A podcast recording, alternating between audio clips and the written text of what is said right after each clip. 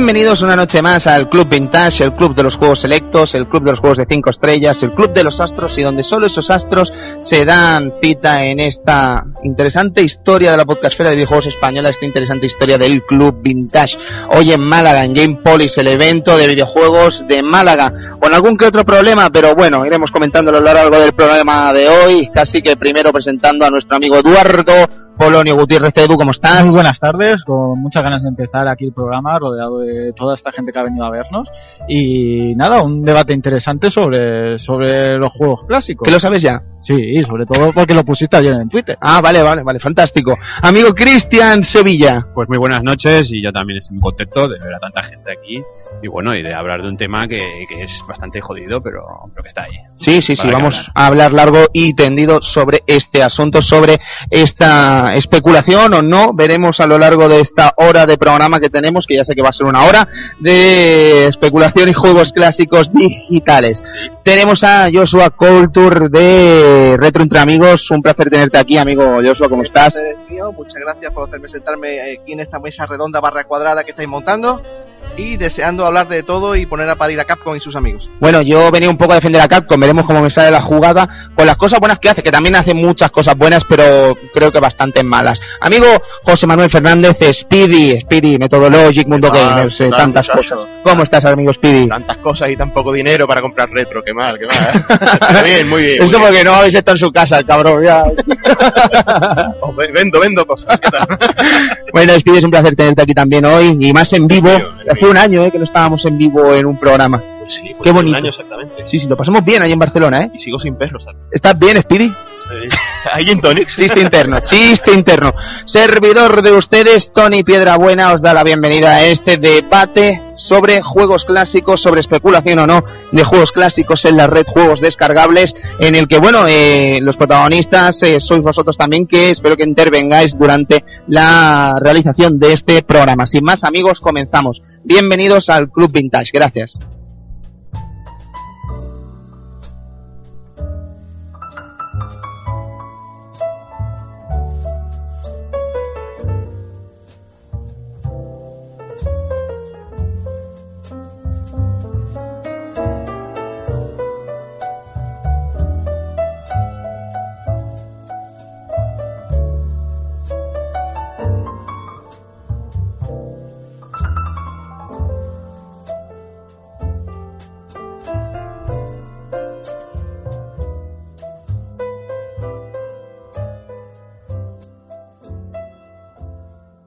Eh, estamos aquí en Málaga, hemos decidido tomar este tema porque con la llegada también de Xbox One, PlayStation 4, con las distintas, incluso las rebajas de hoy de, Steam, que si no me equivoco empezaron ayer, eh, se venden muchos juegos antiguos, se venden muchos de títulos que a día de hoy, cuando nos gusta jugar a juegos clásicos y tal, se nos hace muy complicado el acceder a ellos de forma física. Por lo tanto, estas descargas digitales nos vienen muy bien para poder disfrutar de estos títulos en nuestras consolas actuales. ¿Cuál es el problema? El problema evidentemente es que a veces, o normalmente, por desgracia, estamos pagando precios que no están a la altura de lo que podríamos esperar de los juegos que estamos jugando y eso evidentemente se convierte en un auténtico problema. El problema llega en realidad cuando nos damos cuenta de que mucha otra gente, muchas otras desarrolladoras y distribuidoras intentan sacar más beneficio de algo que en teoría no lo sé, lo vamos a discutir hoy, tiene un precio, tiene un valor, pero que quizás se sobredimensiona hasta niveles de, abuso ya total, abuso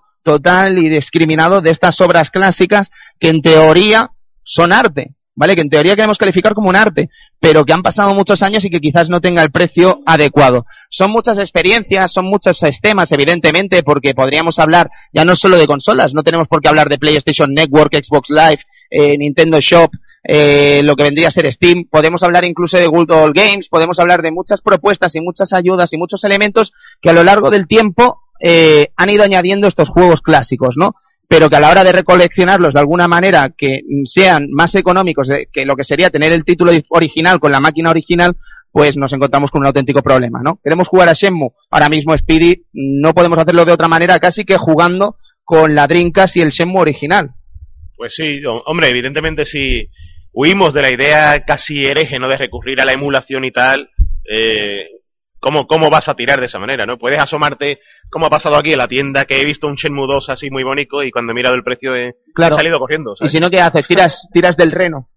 Del reno. Claro, es que no tienes otra opción a veces. Quiero Pues decir, sí. es que no, no estamos aquí para hacer apología de algo que no defendemos. Sí. Pero es que a la hora de la verdad, tampoco se nos están dando opciones válidas a la hora de la verdad para disfrutar de esos juegos que en teoría no tenemos acceso a ellos. Si Sega le diese, a Sega actual le diese por traernos un Shenmue 1 y 2 HD a un precio lógico para PlayStation 3, PlayStation 4, Xbox One, lo que sea, y pudiésemos jugarlo, pues no tendríamos que recurrir a ciertos elementos que quizás no nos gusta. Y es que incluso hay gente como que se vuelve en contra de los emuladores también.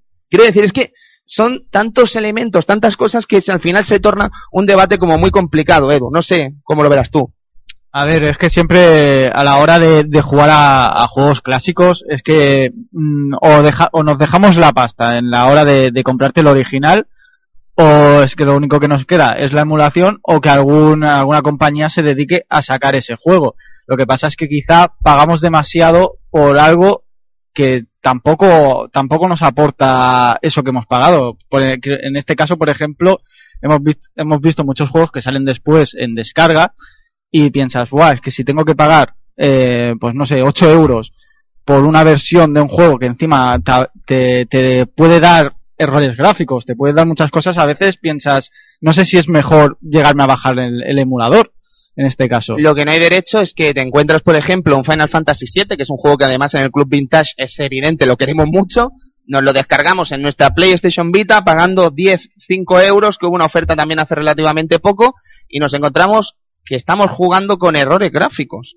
Nos encontramos el Symphony of the Night, que acaba de bajar a 5 euros, lo ponemos en nuestra PlayStation Vita, y nos encontramos que hay errores gráficos.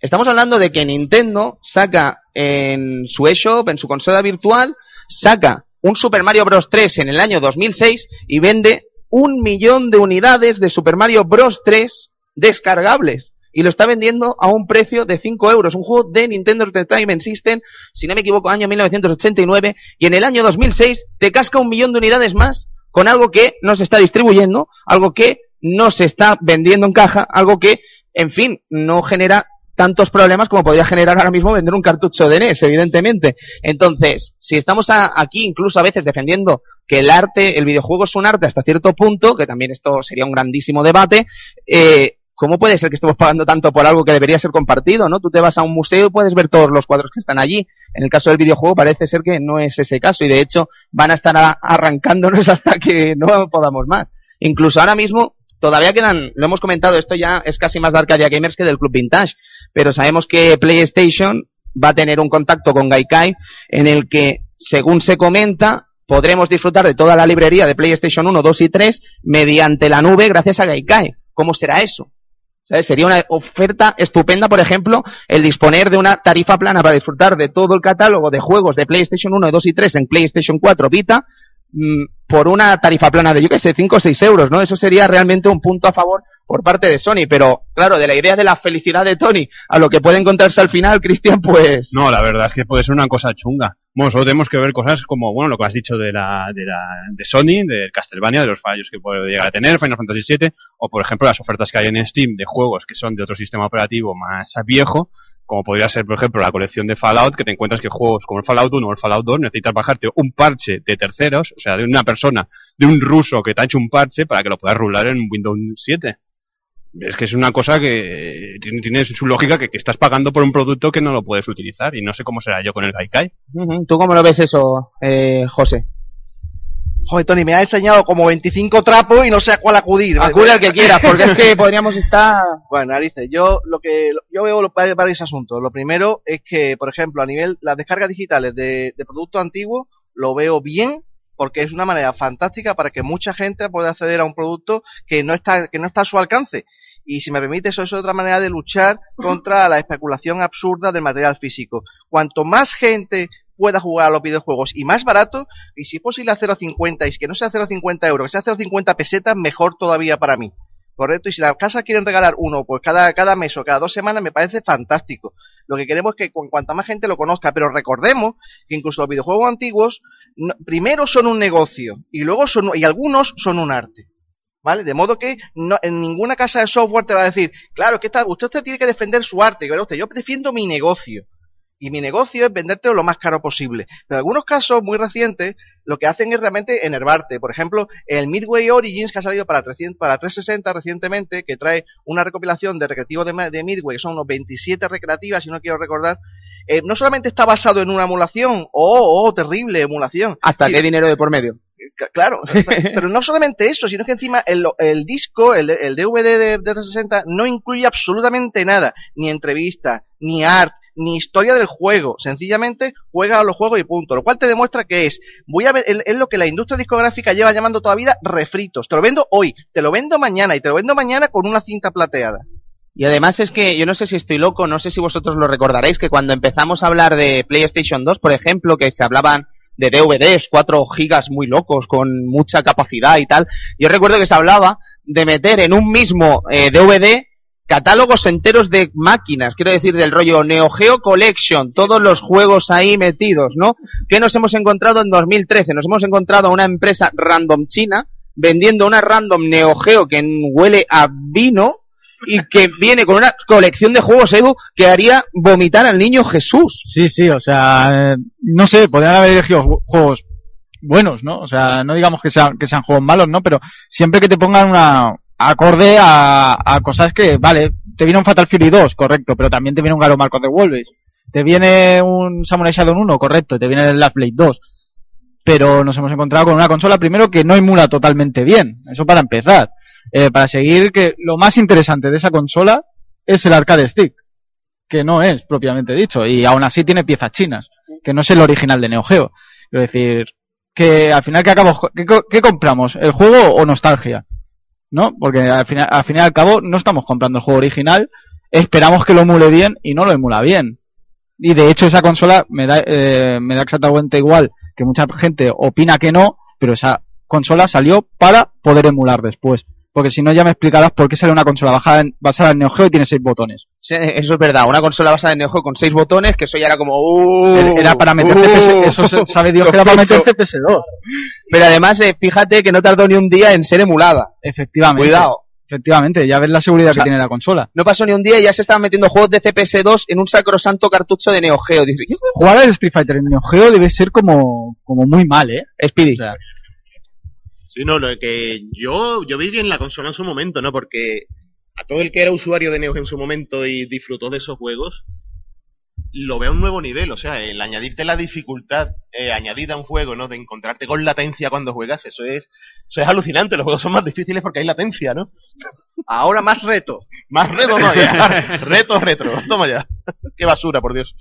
No, fue lamentable. Y lo peor es que han salido nuevos packs. Cuando pensábamos que eso sabía del carajo, han salido nuevos packs. Y de lo más surrealista también, ¿sabes? Unas colecciones muy extrañas. Os recordamos, caballeros, que si alguien quiere intervenir es el momento, ¿eh? Que cualquiera que le apetezca, por favor. Adelante, un aplauso a este valiente.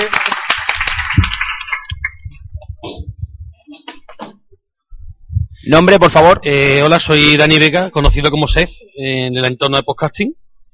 Eh, quería ¿Qué, comentar, qué- qué podcast, perdón? eh, bueno, unos pocos, Retro Entre Amigos, Afriky Town, Indie Podcast, Fantástico. vamos, no, no será por podcast. Pues quería comentaros eh, un par de cosas. Yo creo que lo que se debe, mm, digamos, premiar cuando se compra siempre es el trabajo. A mí lo que no me parece justo es que digas, eh, como han sacado algunos de estos remake HD, dice, venga, tal juego, versión HD del, del juego, y lo que hacen es coger en los parámetros de arranque y cambiar la resolución de, de renderizado. O sea, realmente has trabajado cinco minutos escasos. Y, te sacan el juego y ahí se quedan, ¿no? Después, por ejemplo, te ves, ahora sale uno que me, me lleva de una sorpresa grata, el Final Fantasy X y X2, cuando he visto que Square ha redibujado tanto las texturas como los personajes. Digo, hombre, estoy pagando, vale, a lo mejor pago 30 euros por el disco, vale, y pero que que hay y- trabajo detrás. Y que los usuarios de PlayStation Vita nos la han pegado dobla también. También para variar. ¿Sabes? Que no sé si los amigos oyentes lo sabrán, pero resulta que Final Fantasy X y X-2 se venden en un mismo juego en PlayStation 3 y en Vita han dicho, ¡Uh! No entra, no entra. Por separado, por separado. Comprado. El Final Fantasy X-2 lo va a comprar, que yo me sé. Eh, en la, eh, Pardo. yendo, al, yendo al retro, en la Xbox teníais el Gear Kung Fu y ese redibujaron los personajes. Y dice, bueno, el- hasta el Gauntlet creo que redibujaron los personajes. Hombre, no está mal pagar a lo mejor viendo que hay un redibujado detrás, aunque sea poquito, pero Claro, pero es que Pagar además, por una emulación, acuérdate que el Year Kung Fu valía 400 Microsoft Points en, en Xbox 360 en el arcade. Venían redibujados los fondos, que me acuerdo del fondo de la primera pantalla, que era una especie de cascada ahí muy bonita que le habían hecho, y valía 400 Microsoft Points, pero en algún momento Microsoft se subió a la parra y dejó de poner los juegos a 400 Microsoft Points. No sé si Microsoft o los distribuidores de juegos, que también tienen aquí una gran parte de la culpa, y ya no vemos juegos a 400 Microsoft Points. Ya no los vemos, ahora son todos 800 Microsoft Points mínimo. Y algunos se subieron, se subieron mucho más que otros a la parra, porque igual que hemos tenido reediciones en HD, como estábamos comentando, o entre comillas HD, nos encontramos con SNK, dice, hostia, el Samurai Shodown 2, pues va a valer 800 Microsoft Points, ya está. Es curioso, ¿no? Porque yo lo que no entiendo son los precios de SNK, en mi caso, ¿no? O sea, vemos juegos como, como caso de, si mal no recuerdo, Metal Slug, ¿no?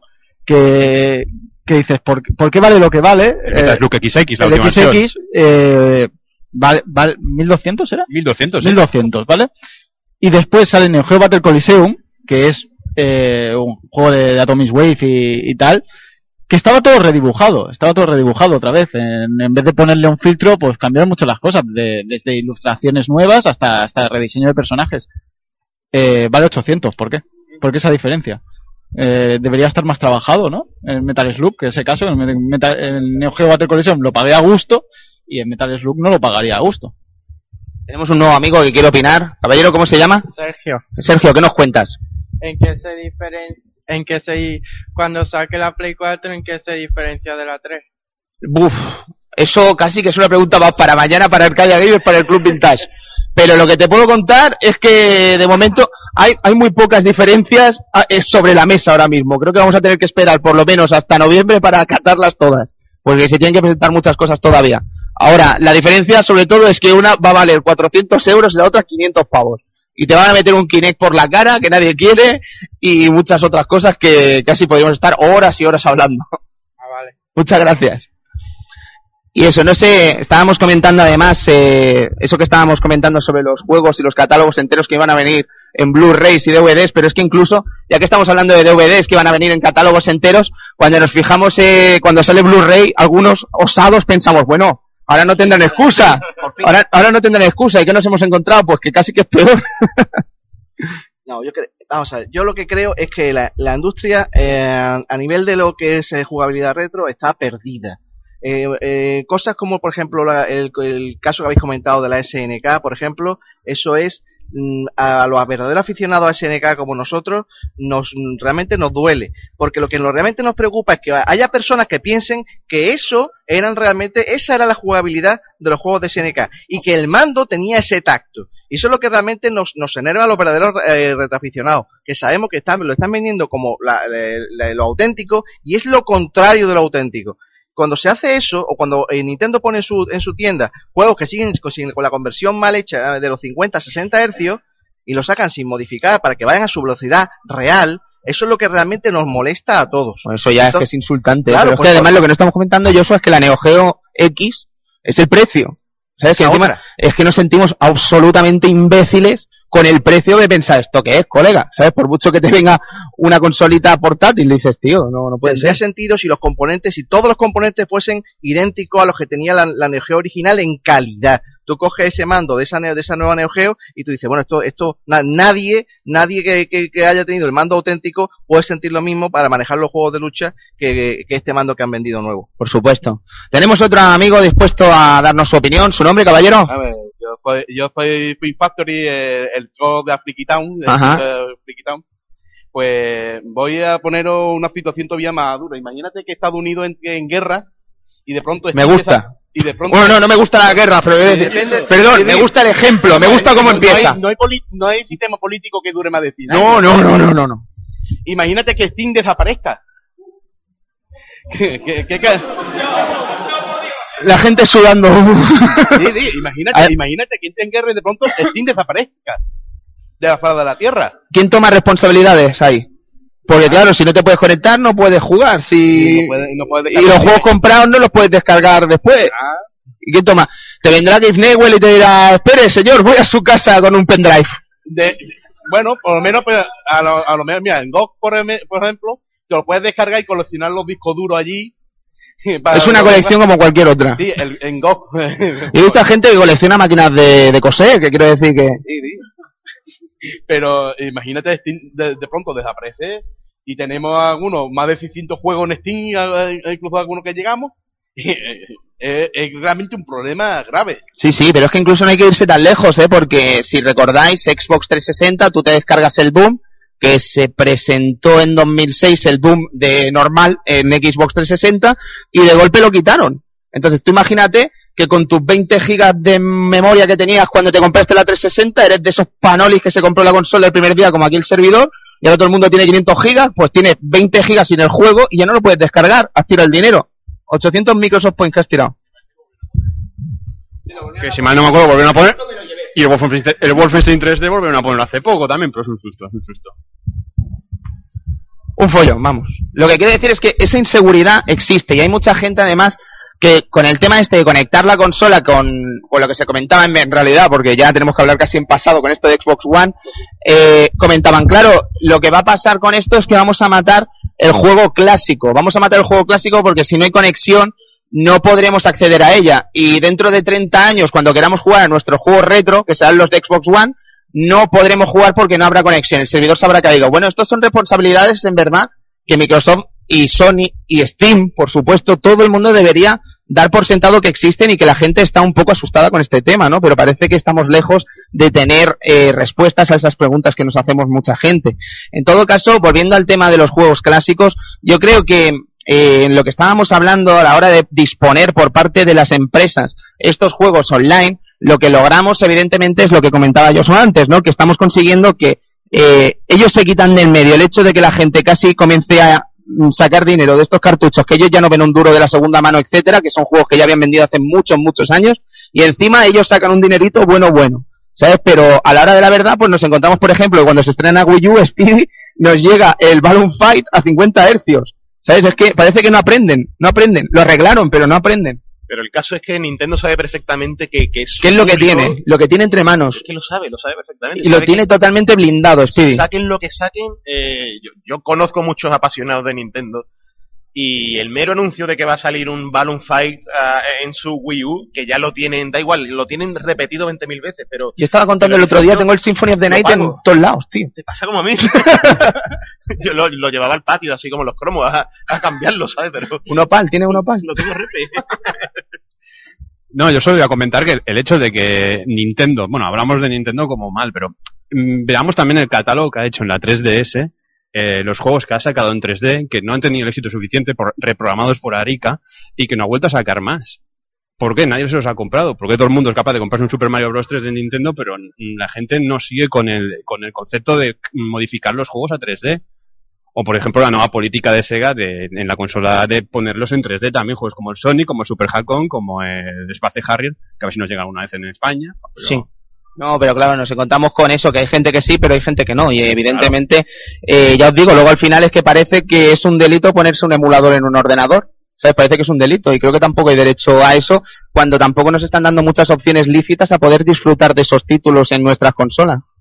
Yo creo que es la que es la, la solución absoluta para muchísimas personas para poder disfrutar del retro.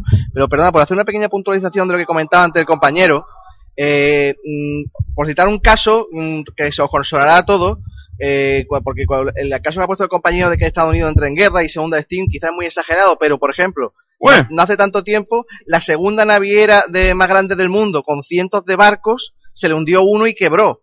Se llamaba el Titanic, vale, de acuerdo, era un barco ganso. Pero, Qué barco pero, era sí, sí, pero y estaba lleno de gente rica. Y era retro, ¿eh? ya sí. Pero se hundió un barco y quebró. ¿Eh? Entonces, Gaikai o, o Steam, chico, puede pasar cualquier cosa y, y hasta luego Lucas, ¿no? Se acabó todo, todo lo, lo descargado, ¿no? De modo que a mí, vamos a ver, la, la carretera, la carretera de los juegos descargables me gusta porque está bien asfaltada, es cómoda, es práctica, pero se, lleva a un barranco. Y el barranco es que al final va a pasar como cuando la gasolina, que dijeron que si te le echabas tú la gasolina te iba a costar más barato el litro.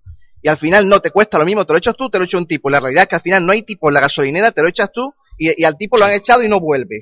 ¿Vale? Pues esto es lo mismo. Al final, el juego descargable va a costar lo mismo que el juego físico o más. Y cuando hayamos conseguido que no haya ningún tipo de alternativa, entonces nos van a cobrar por juegos descargables lo que nos dé, lo que les dé la gana.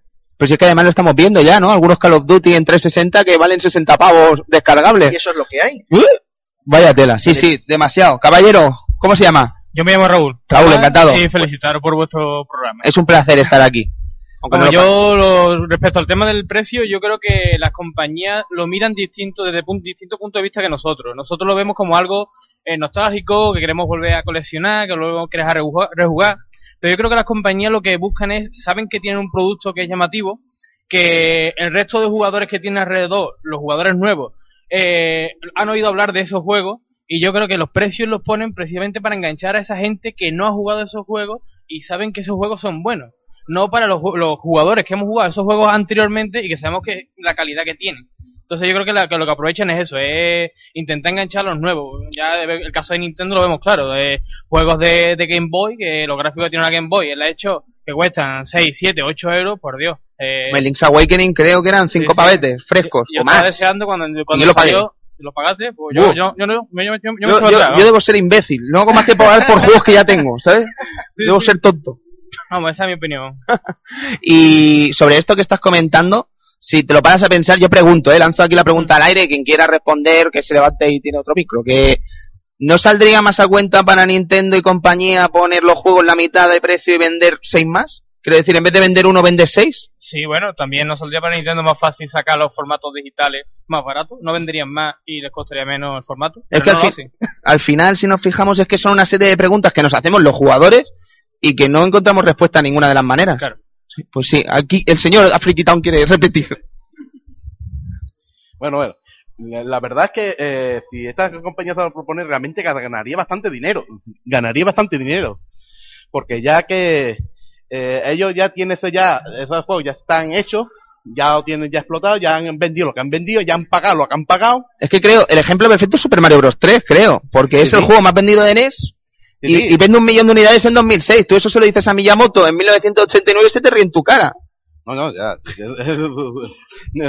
tampoco, eh, eh, tampoco en, el año, en ese año le dice que va a hacer una consola llamada Wii con un palito y tampoco se lo cree.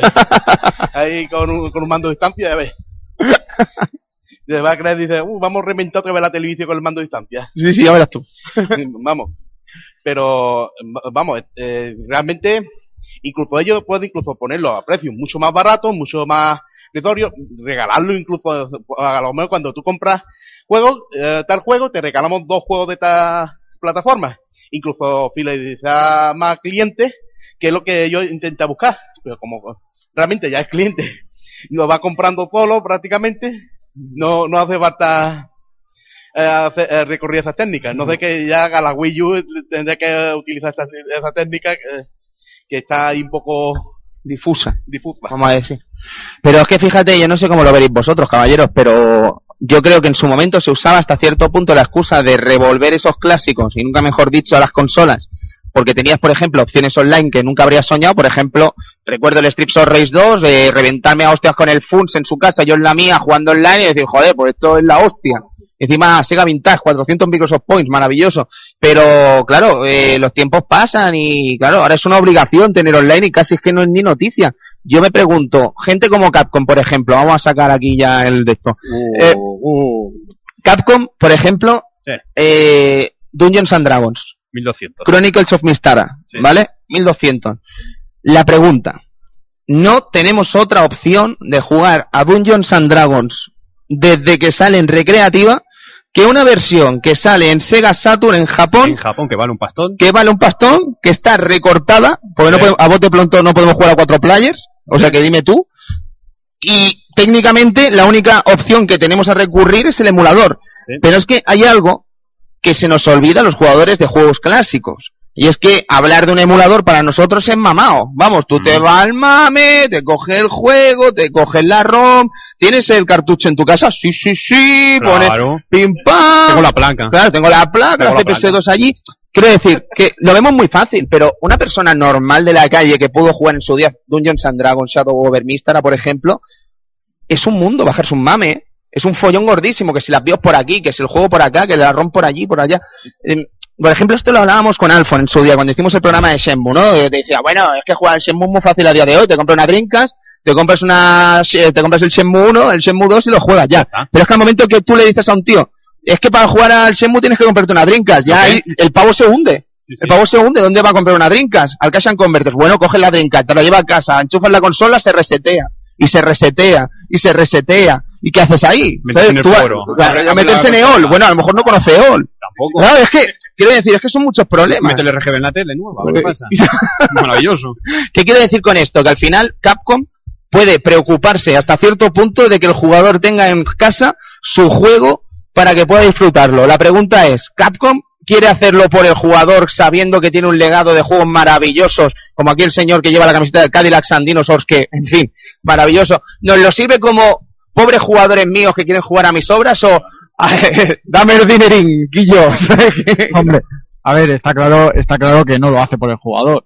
Quiero decir, quizá el, el caso del Dungeons and Dragons, por ejemplo, a ver, sí, son 1200, es caro, tal, pero es que tampoco hay otra forma de jugarlo, a no ser que sea un emulador. Pero, por ejemplo, tienes el caso anterior, ¿no? Darkstalker. Pentakill. Pentakill seguro. eh, tienes el caso anterior, Darkstalker, ¿no? Un, jue- un juego que se ha reeditado millones de veces. millones. Darkstalkers, ¿te acuerdas lo que pasó, Edu? ¿Te acuerdas de la noticia? La primera Bueno, sí, noticia. que estaban, ¡Hola! dece- estaban decepcionados con las ventas. No, no, no, la primera noticia fue, hola, somos Capcom, eh, Darkstalkers, 1600 Microsoft Points, ¡uh, fuera, fuera! 1600, ¿eh? Media hora después, no, no, no, no, 1200, 1200, perdón, 1200. Uy, uy, qué rata, uy, qué rata, ¿sabes? Vale. no, no. Ahí- está el problema, ¿no? O sea, 1200. Darkstalker. Eh, una compilación, a, a priori, mal. Mala. Mal, ¿por qué? Mala, porque viene dos juegos salteados, que dices, ¿por qué? Falta el uno, Falta el uno. no vienen las reediciones finales. Efectivamente, si me haces una recopilación, hazla bien, o sea, Mm. méteme todos, algún extra que siempre viene bien, o sea, estás pagando 1200 Microsoft Points, quiero un extra. Al final es que ahora mismo, si yo tengo el Darkstalker de la PSP, tengo mejor versión, ah, no, menos por el mando, ¿vale? Porque eso ya sería otra cosa, pero tengo mejor versión de lo que ha salido en, en el, en el Xbox Live. Quiero decir, no habría sido tan difícil y yo creo que habría sido me- mejor solución haber sacado, por ejemplo, un Darkstalker Anthology, ¿no? Es decir, el Darkstalker 3 con opciones de, ju- de, de- de poner personajes a otros estilos, etcétera, etcétera. Como hizo con Play 2, es que no lo entiendo. Quería ver el dorsal, eh, no el trasero. Perdón. Sí, caballero, ¿cómo se llama? A ver, soy Alejandro, Alejandro, bienvenido. vengo Saturno, como... Hombre, bueno, mala gente ahí, eh. Sí, muy malos. Bueno, el tema es que yo creo que... Yo sé que a, Alfo, a Río Suzuki le encantaría estar aquí hoy, ¿eh? Ah, Esto es un debate que él se relame, el cabrón. Ah, yo creo que Casco Un Alfo, un saludo que, que incluso si lo hubieran sacado más caro iba a tener que pasar por la caja porque tienes una versión, como tú has dicho, que, que está recortada, que aparte necesita un cartucho de datos que vale un dinero también, que son los dos jugadores, pero no me parece el caso más grave. viendo- No, era por citar un viendo ejemplo como- así medio conocido, como ¿sabes? cosas como Wild Arms, que yo fui tan contento de comprármelo, 10 euros, me gustaba mucho, y me encontré un juego en inglés que aquí sale en español. Por ejemplo, cosas muy lamentables. Pero Y- luego veo lo que tú has dicho. Sobre Trio Rey, Sony, el Sony llegó a costar 200 Microsoft Points y, y yo creo que saben, ellos saben el valor de mercado que tiene, que un juego barato no lo pueden poner más caro. Y yo- Y además fíjate que Sega es una empresa que ha sacado estos juegos en multitud de formatos, quiero decir, no es como Nintendo, que esto también incluso daría para otro debate muy interesante, que es el blindaje que tiene Nintendo con respecto a su biblioteca, que tiene cosas muy positivas y cosas negativas. Esto sería un debate con muchos puntos de vista, evidentemente. Pero el caso de Sega es un caso de que ha vendido no solo en Xbox 360, sino que venden Sony, PlayStation 3, venden iTunes, venden cualquier plataforma que se te pueda ocurrir. Yo creo que hasta está vendiendo Nouya. y No, es mentira, Nouya no vende nada. Como, Vir- como Virtua Fighter 5 Final Showdown, que no lo puedes encontrar en otro lado. Y era la hostia, ¿eh? A 1200 Microsoft Points, e incluso estaba a 600 hace poco. Ujú, Pero, claro, y- Y Daytona USA, porque por ejemplo la versión de Saturn de Daytona USA era un poco lamentable. Y la del Bazar, pues al final lo he encontrado a buen precio y a mí me pareció bien. En algunos casos me parece eh, Mm. Claro. ajustado pagar. Luego otras cosas como el Willan o el Final que te encuentras la llevó y su fiesta está en segundo piso, pues un poquito lamentable. por supuesto. Y nada, la enhorabuena a daros que soy unos máquinas. Uy, nosotros damos la enhorabuena a vosotros y quedamos todo en casa porque nos encanta Sega Saturno. Bueno, tenemos otro amigo que quiere comentar la suya. Cuéntenos. Soy Javier, de, vengo de parte de First Person Gamer, que es un podcast de Bilbao. Yo cuando, cuando hablado de Capcom no he podido evitar acordarme de cierto caso que está generando también polémica, que es lo que va a ocurrir con el- la quinta la quinta parte de, de la saga de juego de Ace Attorney de 3DS, que va a llegar aquí solo en digital y en inglés. Estamos hablando de que se están ahorrando muchas cosas solo por traerlo en digital. La cosa es, es decir, a mí el problema del es decir, el idioma no, ya verás que ha dejado de ser un, un- un bloqueo porque es que ya te tienes que acostumbrar porque no queda otra para jugar. Pero no hay derecho. de- Y ya no, no hay derecho y eso. La cosa es que el problema está en que la gente ahora está diciendo, mm, pues que yo no me voy a comprar entonces el juego porque quiero hacerle la puñeta a Casco y que se entere de que nosotros no queremos eso. Pero ¿qué ocurre? Que es que Si le hacen la puñeta a Capcom, la sexta parte no no, caerá. la olemos. la sexta parte no la olemos. Yo soy así de masoquista y yo el juego me lo voy a comprar el primer día porque soy un fan de la saga a rabiar. Pero claro, ahí está la cosa de qué pensar, porque es que... Y, y luego la cuestión es que todavía el precio no se sabe. Todavía el precio no se sabe y tengo mi... y se- No, miedo, no querrás miedo. apostar, no querrás apostar. 45 yo, yo- euros. Yo voto por los 30. Los Yo voto por los 30. 30. Hombre, los 30 yo los- soy positivo. 30. Eh, si mal no hay un juego ahora es, muy parecido al Guardian Hero, no sé si es de la misma gente, que ha salido por 30 euros, al no salir en físico, es muy posible que el... Ojalá, Dios te oiga, amigo Cristian. salga a Que 30 Dios os oiga, macho, porque... Ojalá, ojalá 30 euros y ya es mucho. Pero Yo bueno, veo 45 euros como 45 soles, macho, de verdad, eh. Yo espero que no. Veremos a ver. Pero La es que al cuestión fin... es esa, ¿qué, qué posición hay que, hay que tener ese- en ese caso? Es lo que te iba a preguntar, tú, ¿qué, qué hacemos? Claro, es que al claro, final... eh, una jodienda porque es que, que- es que Capcom ahí no está abriendo el, el ojal y no está diciendo para adentro. Claro. Pero claro, pero es que si eso, luego la sexta parte decimos, ah, no, es que se queda en Japón. ¿eh? No, nos quedamos con cara de gilipollas. Bueno, tenemos al Narujodo, ¿sabes? En Japón. y- Ya. Y Bueno. ahora, por ejemplo, Svensson, que es el que estaba metiendo más caña con el hecho del, del formato físico, ayer se largó de Capcom. ¿Qué? Es que estoy de vacaciones. No me Ayer, ayer Svensson se largó de Capcom y unos cuantos más que están echando más gente. Hostia. No le gustaba el percal y dice, me voy. ¿Tú lo sabías? No, no me había enterado. Es que estoy de vacaciones, ¿sabes? Intento, no, meterme en páginas. no, pero, guau, muy fuerte eso. Muy, muy fuerte. Me has dejado de piedra, vamos. Pero es que eh, te lo vas a pensar y es un poco surrealista que, que, claro, con la que se están ahorrando podrían intentar traerlo en castellano, ¿no? Que menos, pero no está, no está confirmado que se que llegue solo en inglés, pero es No, que no, está se- ah, está confirmado. Yo es que lo daba por hecho totalmente, pero vamos. Llegaron, a- el propio Svensson llegó a decir, si me dais mucha caña, a lo mejor lo traemos en físico. lo del inglés Y, no. y el caso, eh, esto claro, estamos hablando ya de una cosa que casi no es retro, pero que evidentemente tiene que ver con lo que estamos comentando hoy, ¿no? Pero tenemos, por ejemplo, el, caso de Project Xtone también en Nintendo 3DS, o, que o Virtus Last Reward, que también ha llegado aquí, un juego que apenas es conocido, que yo me lo compré encantadísimo, pero que claro, un juego así que es tan poco conocido ha llegado en formato físico, y luego Ace Attorney, que una saga bastante más conocida, aunque aquí haya vendido mierda, regular, no ha vendido nada. O sea, desgraciadamente soy un fanático de todos, a mí pero es que me encanta, pero... Y la dice, coño, ha llegado el, el, el VLR y este no. ya, ya, Ah, ya. Teniendo en cuenta que la primera parte se quedó en Estados Unidos. La primera parte, exactamente. Yo Mm. tiro de importación. Sí, sí. Y el que son juegazos. Yo estoy encantado Mm. que lo hayan traído y la tercera parte ojalá la traigan aquí también, que espero que lo hagan.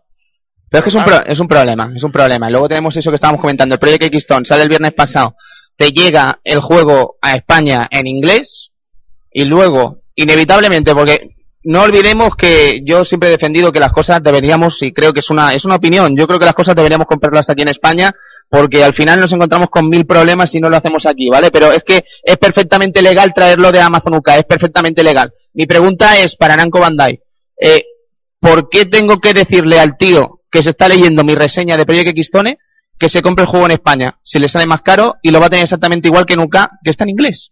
¿Sabes qué? Me cuesta, es algo, es un debate interno, ¿no? Speedy quiere decir, ¿cómo, cómo lo haces?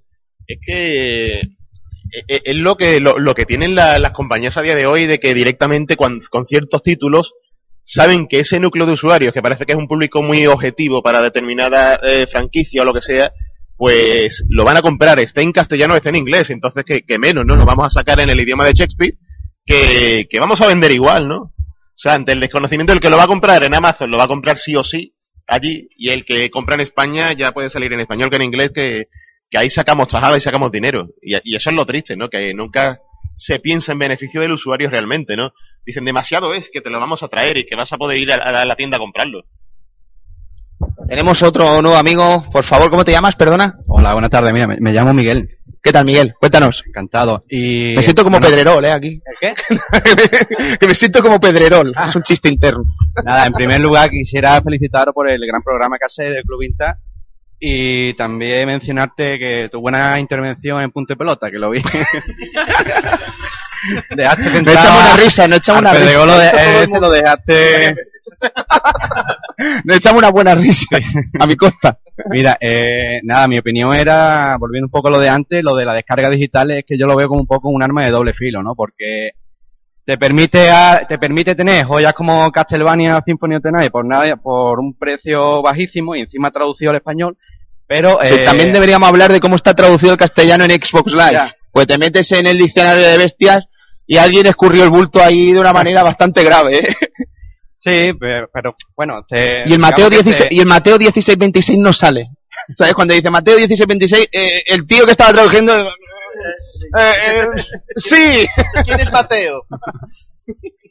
Mateo no sale en el juego. Oh. Pues esto que yo lo veo así, ¿no? Yo lo veo que, que te pueden meter, digamos, la clavada por un lado, por... Yo es que tampoco veo mal que se reediten tampoco en HD los juegos antiguos, ¿no? Porque ahí está, el que quiere lo compra y el que no, no lo compra. Y, y lo veo una buena oportunidad, por ejemplo, en mi caso que Shadow Colossus no lo puede jugar en PlayStation 2, pues lo veo una buena po- oportunidad para jugarlo, digamos, en, con versión mejorada en PlayStation 3, por ejemplo, ¿no? Y, y ese tipo de cosas, pues en ese sentido sí lo veo bien, pero lo que no veo bien ya es que por cualquier juego de hace tiempo, cualquiera, ya sea un Sony Fighter o lo que sea, te estén cobrando ya una barbaridad y, y eso es lo que no veo yo tampoco, tampoco justo. Y.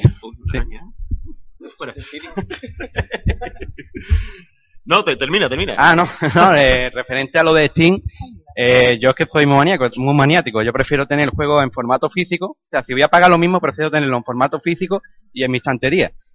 Pero yo Steam lo veo también así un poco, porque la verdad que, salvo la época de oferta, yo no veo tampoco eso de pagar lo mismo por uno descargable que sea, en formato físico y digital.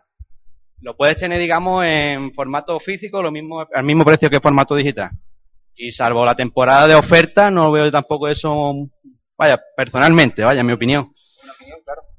A mí lo que lo que realmente me, me duele un poco a la hora de cuando, cuando estamos viendo todos estos lanzamientos retro, reconvertidos y tal, es el pensar que pues puede sonar un poco romántico, pero pensar que no hay nadie de los que prácticamente desarrollaron esos juegos en ese día, ¿no?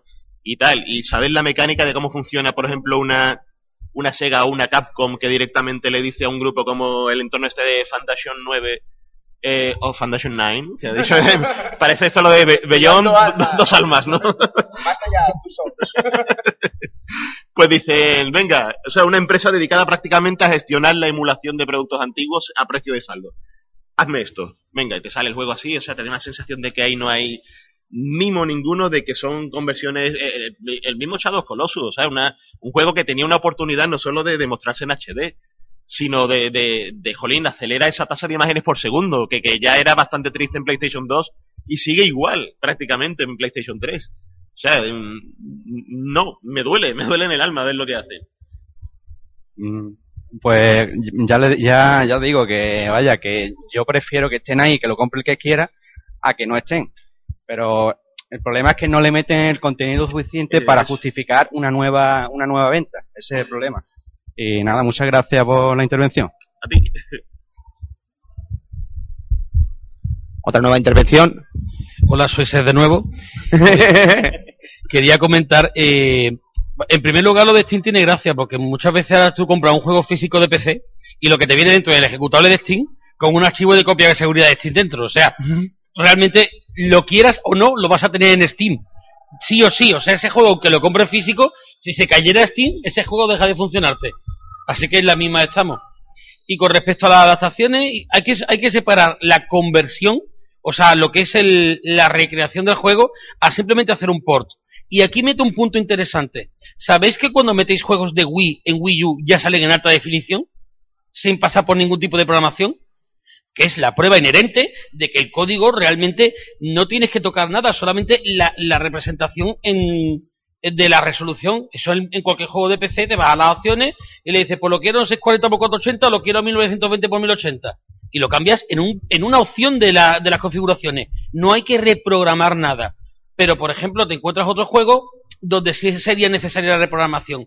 Una vez en uno de los programas estábamos discutiendo sobre si sería un remake del, del juego este del- de, los, de los ninjas que había en PlayStation 2 de... El de los samuráis este, el que salía Jan Reno en la tercera parte. Ah, el Onimusha, Onimusha. El Onimusha 3. Y yo le explicaba, digo, mira, Onimusha 1 no se va a poder convertir en la vida a, a 3D. ¿Por qué? Porque es que ese juego tiene los fondos prerenderizados. Y las compañías lo que hacen es una política del mínimo esfuerzo. Yo cojo el juego, le cambio dos texturas, como mucho. Le reprogramo un poco como ha hecho Square, que ya, es- ya es raro que se haga eso, y lo saco. Ahora, redibujar los fondos, tenemos casos Final Fantasy VII, tre- tres cuartos de lo mismo. Me está y el único- estresando. el único Diría caso- Capcom. el único caso que conozco de redibujado de fondo en condiciones lo hizo Capcom, irónicamente, con el Resident Evil 1. Es el único juego que se ha rehecho enteramente. No, no cogieron y sacaron el de, el de Play en la GameCube, sino que lo redibujaron. Pero las compañías, eso es el- el- un esfuerzo que no van a hacer, no les renta. La pregunta, claro, entonces sería saber si eso le renta o no le renta, ¿no? Porque, claro, es un esfuerzo casi... Es un esfuerzo, pero es que también está sacando un desarrollo que va a venderse por un precio bastante alto, ¿no? Antes has puesto un ejemplo que creo que es eh, complicado, porque no se puede poner a Nintendo como ejemplo de nada. Porque, porque Nintendo va a su alegre boliche y ellos siempre hacen lo ellos siempre van a hacer lo que ellos quieren, guste o no. A veces creo que aciertan y a veces creo que se equivocan rotundamente. Ponías el ejemplo de las mil- del millón de copias que ha vendido Mario. Perfecto. Ahora vete tú a saber cuántas serán, pero Bueno, en, imagínate, en pero- 2006 era... 2007 era un millón de copias. Pues ese millón de personas que lo han comprado están diciendo a Nintendo, sí, dame más de esto, a este precio. Ese, es- eso está, la gente está Y con votando. estos hercios. Exactamente. la gente está votando con su cartera y un millón de personas han dicho sí, más por favor. Entonces, ¿por qué van a, por qué van a bajar, van a bajar los precios o van a distribuirlo más barato, más, más, más económicamente? Y luego hay una cosilla que he leído en varios, en varios sitios.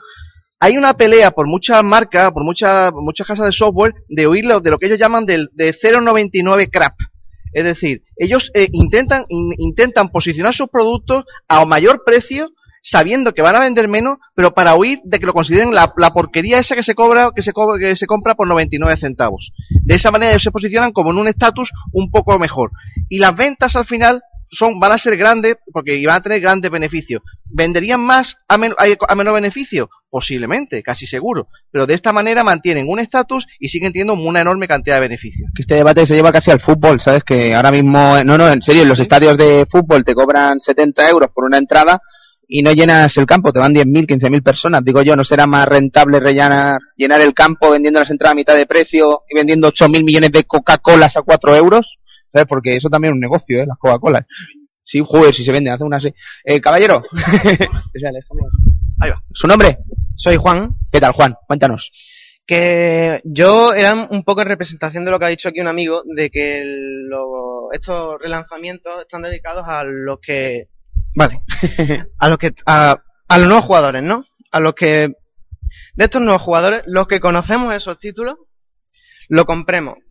Y yo creo que la, que las empresas no tienen absolutamente ni idea de, de, de, de, de este público, el público que yo me encuentro. O sea, nos ponen en la tesitura de comprarnos, eh, o sea, para empezar, tener tarjeta de crédito. Que no, que no es fácil hasta que no llegas a los 18 mínimo y depende cómo tampoco claro, lo tienes. la- porque todavía no sé el tema, ¿no? El, el- vaya, el Eliseo del, de la, del retro GOG, ¿no? Que, vaya, nadie tiene quejas de GOG, por lo visto. No. Eh, no, no podemos acceder. Eso es lo primero. L- después, los las reediciones HD, pues la mayoría salen mal. Tipo caso Silent Hill. Madre mía. Aquí a- Está- podemos hablar largo y tendido, ¿eh, Speedy? Fino, fino el juego. Esa niebla buena. Porque yo llego, claro. Juego Metal Gear, yo me compro el Metal Gear, claro, lo disfruto un montón mi edición, no sé qué. Digo, las ediciones estas son la leche. Me compro mi Silent Hill y lo tiro a la basura. Básicamente. No sirve para otra cosa. Y ese, eso es lo que quería decir, simplemente que creo que las empresas deberían de, de, de replantearse su target, básicamente. O sea, no que no intenten ajustar tantísimo el precio para ganar tanto ellos y que los que se compran los juegos por inercia no se quejen, que son los que verdaderamente jugaron esos juegos en su día. El, el problema es que nos quejamos y muchos de nosotros pagamos. Exactamente, Eso pues. es lo malo realmente. Y, y muchas veces pienso que, que la mayoría de las veces el público que las empresas tienen en mente a la hora de desarrollar ese tipo de, de versiones, de traslaciones a la actualidad y tal, no es realmente el jugador nuevo. Yo pienso que, que saben muy bien que el jugador que los ha jugado en su día y que tienen la misma versión del juego en su plataforma anterior, en la generación inmediatamente anterior, es muy, muy susceptible de volver a caer, a comprarlo. Y eso lo veo todos los días. O sea, yo, yo tonto de mí que lo hago, ¿sabes? Es, es muy triste, ¿no? Y luego estoy aquí quejándome. Así. claro, y pasa lo que pasa. Y eso, y de. Estos juegos no están bien, Esto no mola, Enhorabuena por el programa. Muchas gracias. Espero haber dicho algo potable. Hombre, tanto por Dios, por favor, madre mía. Le vamos a dar hasta un aplauso, o sea que ya ves tú. Bueno, estamos, yo creo que está siendo muy interesante además gracias a vosotros y a vuestra participación hoy, que os agradecemos muchísimo y que espero que os esté gustando este debatito. Tenemos otra nueva intervención. Caballero, Sí, ¿cómo se llama? Otro bello, Raúl. ¿Qué tal, Raúl? ¿Cómo estás? Perdona. Eh, estamos intentando hablar del tema de que si a las compañías les es rentable o no es rentable. Mm, ¿Qué le cuesta a una compañía un producto que tiene desde hace ya muchos años hecho, que lo tiene ya terminado, colgarlo en internet, colgarlo digitalmente? Yo creo que el, el coste es mínimo y en el momento que venden una copia ya le están sacando beneficio, prácticamente todo beneficio. O sea, Por un sale- juego que, como bien dices, ya estaba, ya, ya era, ya fue rentible, ya, ya fue vendido Claro, en su momento. es- es, por ejemplo, el Super Mario.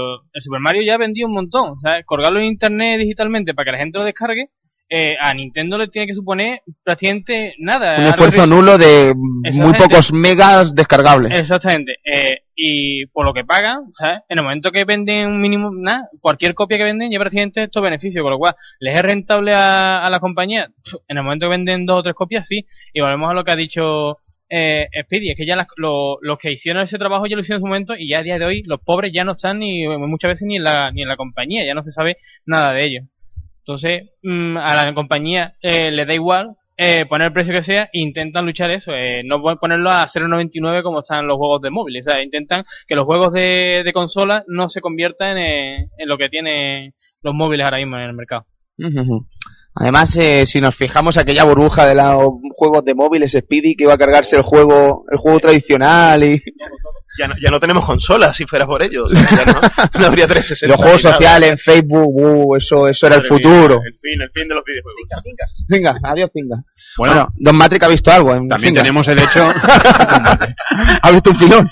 también tenemos el hecho de que compañías como Sega están trayendo clásicos como Jet Set Radio o Crazy Taxi a las plataformas Android y, y, y iPhone. Y la verdad es que se juegan muy bien, bueno, no se juegan muy bien, se ven Es muy que bien. Crazy Taxi, lo que ha salido de Crazy Taxi creo que no es Crazy Taxi. Ah, no es Crazy Taxi. No, porque no viene Offspring. Entonces, Vale, vale, que todo lo del 360 tampoco es Crazy a mí que me perdone, pero... Bueno, entonces no es Crazy Es Taxi. broma, perdón, sí, sí, perdona. No, pero la verdad es que hay- eh, antes de hablar de, de- de si es rentable o no es rentable, tenemos que saber que también hay compañías que se lo trabajan más. Para- personalmente, para mí una de ellas sería Sega, que es capaz de traernos juegos que no hemos disfrutado en nuestra época, nos están ahora traducidos al inglés, que bueno, es lo que te mojas, pero no lo traen, o juegos como Jet Set Radio, que los tenemos ahora en el, en el Live o en el Store de 360, con, en HD, con todas las mismas canciones que tenía la anterior, que eso es muy difícil también, o como movimiento de, de rotor, de, el típico movimiento, el segundo analógico. A mí me, ahora que estamos hablando de Suega, y mira que, lo- mira que es Suega. Suega. Eh, Mira que Suega. hablamos largo y tendido de ello en el especial de Shenmue, pero a mí el ejemplo que más me duele, eh, perdonad que sea tan pesado, es Shenmue. Es que no, no lo comprendo, quiero decir, Bueno, es como el eterno rumor, quiero decir, es que yo casi que podría decir, o podría, muchas fuentes que me han dicho mil veces que el juego está más que hecho, que está más que pasado, que el juego está listo para salir. Pero es que me llevan diciendo eso desde hace casi tres años. Y no lo vemos. Y creo que es un juego que como arte, que creemos que es el videojuego, necesitamos jugarlo. O sea, necesitamos brindarlo a la gente que no lo pudo disfrutar en Dreamcast. Y dentro de esa especie de convicción que tenemos los jugadores de la facilidad de descargarse un emulador de Dreamcast, el Shenmue, eh, la ROM del Shenmue, bueno, el, la ISO del Shenmue, y jugarlo en nuestro ordenador, y si tira, tira, y si no tira, pues te jodes, mm, no es tan fácil y creo que la solución sería sacarlo en HD, un juego que además que con el run run de los años que han pasado, estoy convencido de que se va a sacar mucho rendimiento de un juego, más rendimiento que en el pasado, seguro. Con todo lo que se ha generado, Speedy, es que me parece imposible que no haya gente ahora mismo que pagase 800 Microsoft Points por un Shenmue 1. Me cuesta de creer. Yo, yo pienso que. Yo quiero recordar que en su día llegaron a salir esos registros de, de los juegos que iban a salir de Microsoft en live y, y creo que se llegó a ver o Mm. algo así, o fue un montaje. La verdad que no lo sé, pero lo cierto y verdad es que a mí me da la sensación de que en Sega tienen que estar replanteándose continuamente cuál puede ser el mejor momento para lanzarlo. O la tesitura de decir, si tenemos algún día esa tercera entrega, preparándose puede ser el momento oportuno, lanzar esas dos primeras eh, y originales entregas para vender más. Pero como, en fin, estamos hablando de Sega que no sabe ni dónde está de pie. eh, En fin, no, no sabemos qué nos puede parar, pero de todo menos bueno. Pero piensa que además, aparte de Shenmue, ha habido peticiones de todo. Tenemos ahora, por ejemplo, el Knights. El Knights en HD, que le ha pedido mucha gente. ¿Tú crees que se ha vendido el Knights? No, ¿Tanta no, gente que lo ha pedido? no. ¿Es un humor amarillo? el es Knights? un humor amarillo. Es un, todo el mundo lo que- quiere, que- nadie lo ve. Ah. ¿Ya? Pues es el Knights un humor amarillo. Es el Jetsen Radio se ha vendido tanto. Eh, hay juegos de SEA que son ¿Ulala tan está buena? ¿Qué? ¿Ulala está buena? Ulala está muy buena. Vale, vale. Bueno, yo también que soy un enfermo. Pues sí, la verdad es que sí, que son demasiados juegos y la gente ha pedido por ellos. Están en HD y no creo que se hayan comprado. Bueno, no se hayan revalorado tanto. Aquí al final estamos todos de acuerdo, creo. Es que lo bonito de este de esta mesa redonda es que no hay enemigos. No. Quiero decir, yo pensaba que iba a venir aquí y iba a decir que Capcom estaba haciendo bien sacando estos juegos que no tenían acceso los jugadores y hasta hemos estado todos de acuerdo. Y dice, ah, bueno, vale, pues entonces no pasa nada. Ahora lo del Yoyos Bizarre no estuvo bien, ¿eh? Ah, es que ahí, ahí está, ¿no? O sea, vale, sí, Dungeons and Dragons. ese juego con toda mi alma. Bueno, pero- es que también eh, buscar una versión buena de Yoyo Bizarre también es Ya, ya, ya. O sea, eso, te compras el de Satur o... ala, adiós. El Yoyos. Es el único el de fil- Dreamcast. El filtro es el único bueno. El único, el único filtro bueno que se ha hecho yo creo que es el de Yoyos. Pues El- está bien eso, ¿eh? En HD ahí, Está bonito. cómic. Lo que pasa es que vamos, págalo, ¿no? Porque lo ese que- sí que, que era caro. Sí, sí. Entonces lo que estábamos comentando es eso, que casi casi estamos todos de acuerdo, las conclusiones son más que lógicas.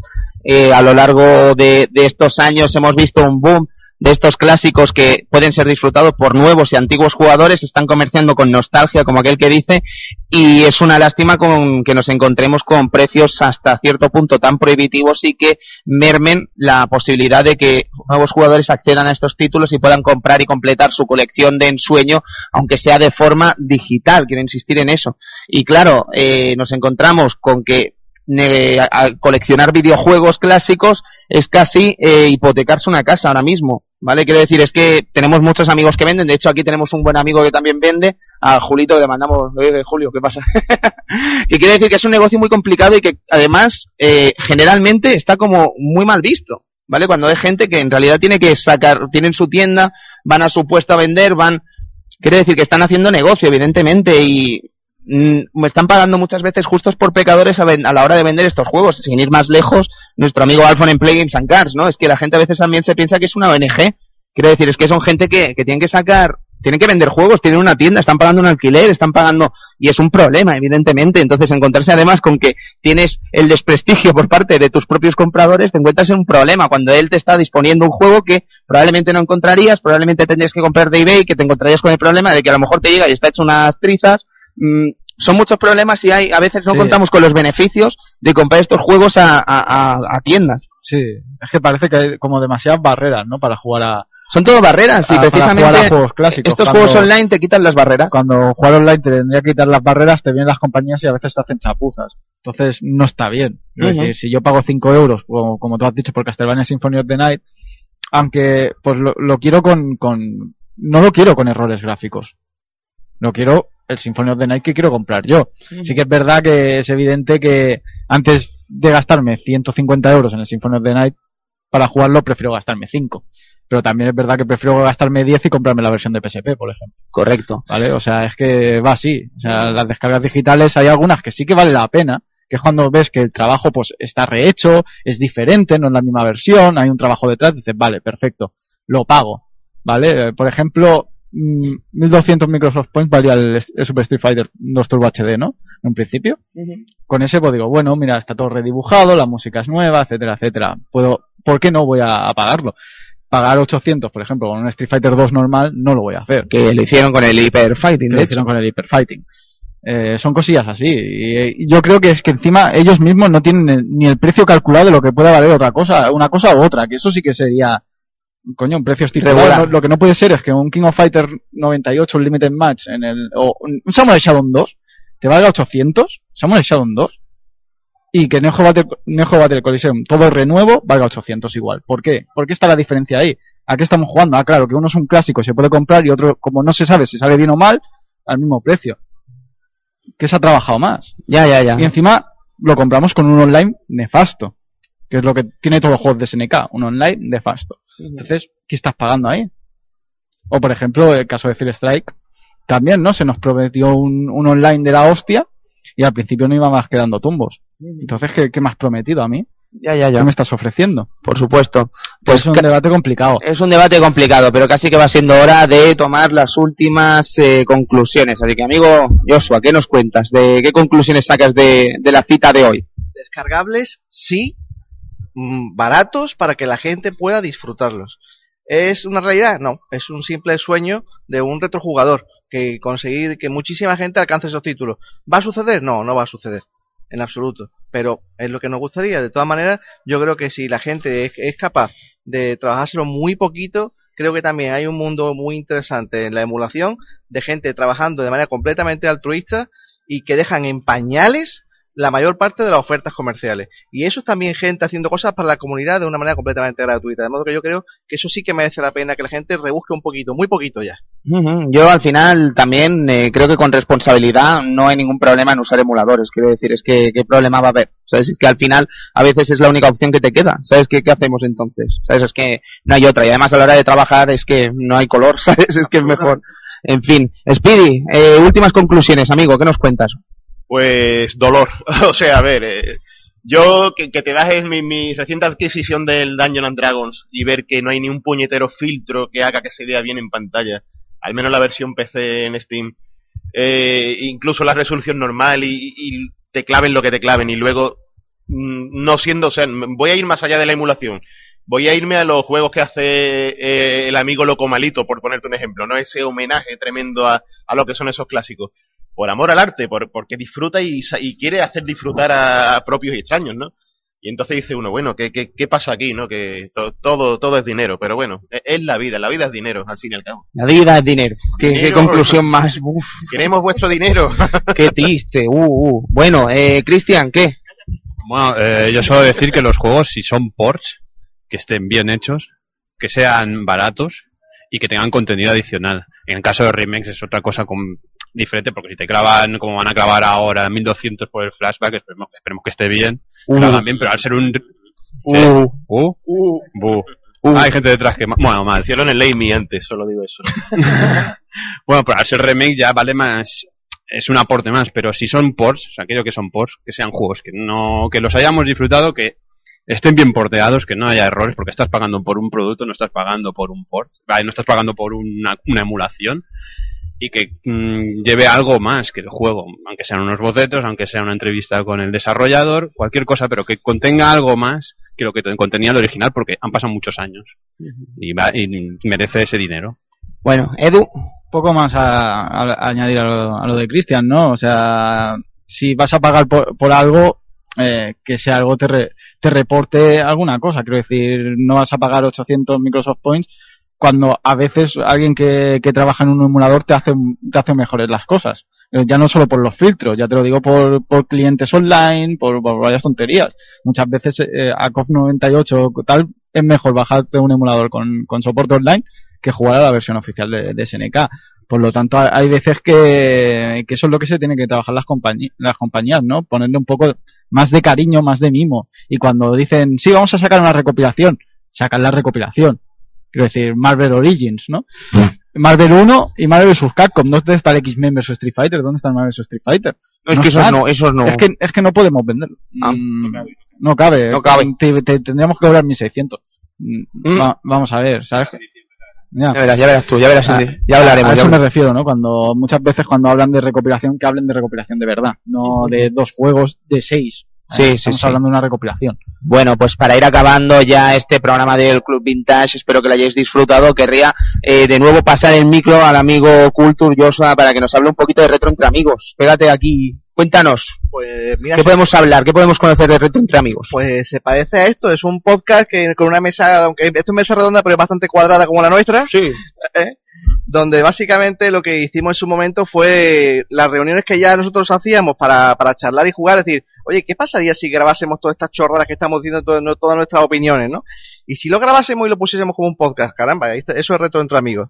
Sencillamente cuatro colegas de toda vila que nos, nos juntamos para, para jugar, que todos tenemos nuestras, nuestras preferencias y que, y, y nuestras opiniones, y es eso, de modo que una, básicamente una reunión de amigos hablando de, de juegos antiguos. Ujú. Speedy, eh, bueno, hemos hablado muchas veces de Methodologic, pero un recuerdo no está de más. Y si nos quieres hablar un poquito de lo que habéis venido a presentar aquí, eh, sí. tienes el micro para ti. Es mío. bueno, eh, ha sido como una especie de la, la consecuencia de lo que es trabajar en la prensa del videojuego y pasarse al otro lado, ¿no? Al lado oscuro o luminoso, ¿no? Eh, estamos desarrollando un videojuego en una empresa sevillana que es Revolution System Games y aquí pues estamos presentando lo que es la, alfa, eh, una serie de motores y herramientas para que el usuario haga modding. Estamos demostrando lo que se puede hacer con esas herramientas y, y viendo a ver que hasta dónde vamos a llegar, ¿no? Y ahí lo, lo estamos enseñando un poquito. El juego se llama Decadence y si queréis echarle un ojito por aquí en este magno evento, pues, pues aquí estamos. Bueno, Speedy, no sé si querrás hablar del otro podcast que colaboras, de los otros podcasts que colaboras, entre ellos el MG Podcast, un programa que no conozco. Es igual, ahí tengo, no, no, no sé ni quién está a mi lado, no, no lo sé. Pedazo de podcast, el podcast de Mundo Gamers, hay que oírlo cuando, ahora cuando volvamos de vacaciones también, que, que arrancaremos nuevamente y que, que merece la pena. La hermandad, Speedy, sigues, ¿no? Seguimos en la hermandad. ¿Qué, qué, qué también. tal la hermandad? ¿Qué se cuenta? También vacaciones. Ahí, ese no, no lo escuchéis, no es broma, ¿no? es irreverencia total, eh, palabras malas y soeces, pero también verdades como puños sobre el mundo del videojuego. Bien, y luego Pulpo, que bueno, que os voy a contar de Pulpo Frito que no hayamos dicho ya, de nuestros amigos Pulpo Frito, de nuestro cracks. amigo Borja, de nuestro amigo Evil, eh, Zero Sith, etcétera, que bueno, que hacen un trabajo estupendo y que os recomendamos, pues como siempre, a los amigos de Pulpo Frito en sus dos versiones, la retro y la clásica. Eh, la normal, la de los juegos actuales, quiero decir. Bien, amigos, eh, amigas, muchas gracias por venir a este programa del Club Vintage aquí en el Game Polis. Sentimos muchísimo los problemas que hemos tenido con el audio, pero claro, es que estábamos atados de pies y manos. No quiero que esto se convierta en una Tony rajada de esas locas que podéis buscar en YouTube. La Tony rajada en Sardañola. No, pero ha sido, la verdad es que ha sido un poco lamentable encontrarnos con esta situación. Espero que al menos hayáis podido escuchar todo lo que hemos dicho. Espero que la hayáis disfrutado. Gracias a todos los que habéis hablado. Gracias también a todos los que no habéis hablado por estar aquí escuchando. Y espero que la hayáis disfrutado. Y ahora pues estaremos por aquí para vuestra disposición para hacer cualquier cosita. Así que muchas gracias eh, por escuchar el Club Vintage. Muchas gracias por estar aquí. Y nos vemos eh, durante estos días de Gamepolis. Disfrutad de la feria, de lo que os dejen y disfrutad de este evento que, bueno, veremos cómo acaba. Muchas gracias a todos.